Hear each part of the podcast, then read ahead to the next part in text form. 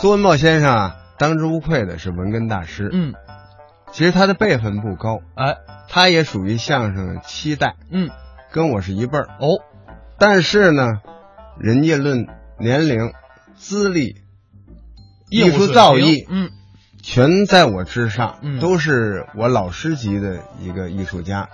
可是他呢，见了我非常客气，呃，管我叫兄弟，哦，我不敢答 应，我我也不敢管他叫师哥，啊，我就说苏先生，哦，您得叫苏先生，啊、我这么非常尊重。有一次在相声俱乐部啊，嗯，我是主持人，呃，请到了苏先生上这演出，哦，我就介绍说啊，呃，今天我们请到了来自天津的一位文根大师、嗯苏文茂先生，我们请他为大家做现场的表演。哦，呃，随着大家热烈的掌声呢，苏先生就上台了。嗯，苏先生说：“更正一下，刚才是我的小师弟崔琦报幕，嗯，他报幕有误，啊，说我什么大师啊，啊，什么艺术家呀、都不够，我自己重新来个自报家门。”呃，重新自我介绍，学徒苏文茂上台鞠躬，哦，大家马上掌声响起来。哎，这是艺术大师的一个风范。哎，所以说啊，这个苏先生不只是从作品上，包括从生活当中、舞台上，我们都可以看得出来，是一个文质彬彬、温文尔雅的这么一位老先生。那么接下来，咱们再来听一段苏文茂、朱向臣表演的，也是非常非常经典的作品，叫《抚琴》。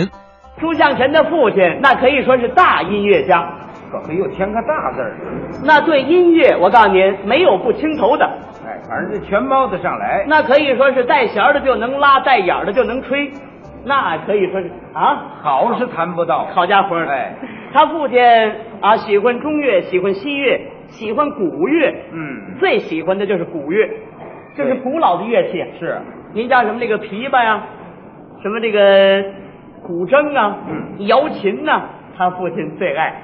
对，最爱是富瑶琴的不多啊。嗯您看弹琵琶有的是，这个富瑶琴的主儿现在不多了，很哎少。没有几位了。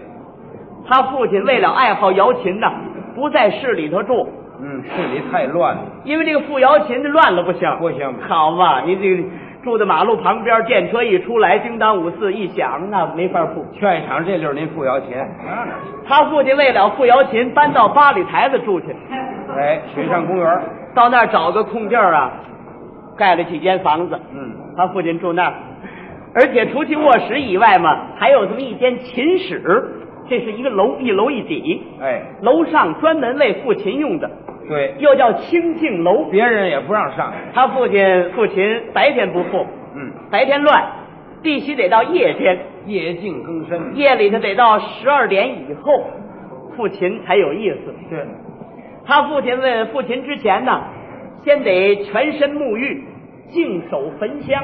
哎，知道这怎么意思吗？这这不是迷信啊，不是，这怎么叫迷信呢？这是什么？表示对瑶琴的尊重。哎，对这个乐器的尊哎重，就是，有一天他父亲正在夜间一点多钟，正在抚琴，够本事。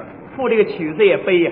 什么曲子？这个曲子是孔仲尼叹燕回，才高命短，就又悲又爱，最哀的一个曲子。赋到最哀的时候，突然这琴弦嘎巴断了。是啊，他父亲倒高兴了，怎么？啊一定是有人偷听啊！我付了这么些年琴，没有遇到知音者，我太苦恼了。今天琴弦断，甭问，准有人偷听。嗯，端着灯下楼，到楼下找人，找了半天没人，最后在卧室的窗根底下发现一个中年妇女正在啼哭。这多瘆得慌。过去拿灯这么一看，哦，认识，熟人，哦，认识认识谁呀、你妈。多新鲜呢！老两口子不认识，这不废话吗？他妈站在窗根底那儿正哭呢，哭的难受极了。他爸爸过去问：“哎呀，向晨的妈，你为什么哭啊？为什么哭啊？我心里难过。你瞧，为什么难过呀、你为什么难过呀、嗯， 我我听你这音声，我难过。哦，哎呀，这些年我没有发现。这一说你懂音乐，你对瑶琴有研究，是不是啊？这个曲子感动了你，对不对？那倒不是，我我倒不懂什么叫音乐，哪叫曲子？为什么哭呢？我听你这种音声，我我想起一个人来，想起谁来了？我想起我死去的娘家哥哥来了。哦，我舅舅。我一听你这种音声，我想起他来了。我记得他跟你这一样。哦，那甭问呐，那兄一定是一位音乐家了。他倒不是音乐家，那是干嘛的？他是弹棉花的。他家伙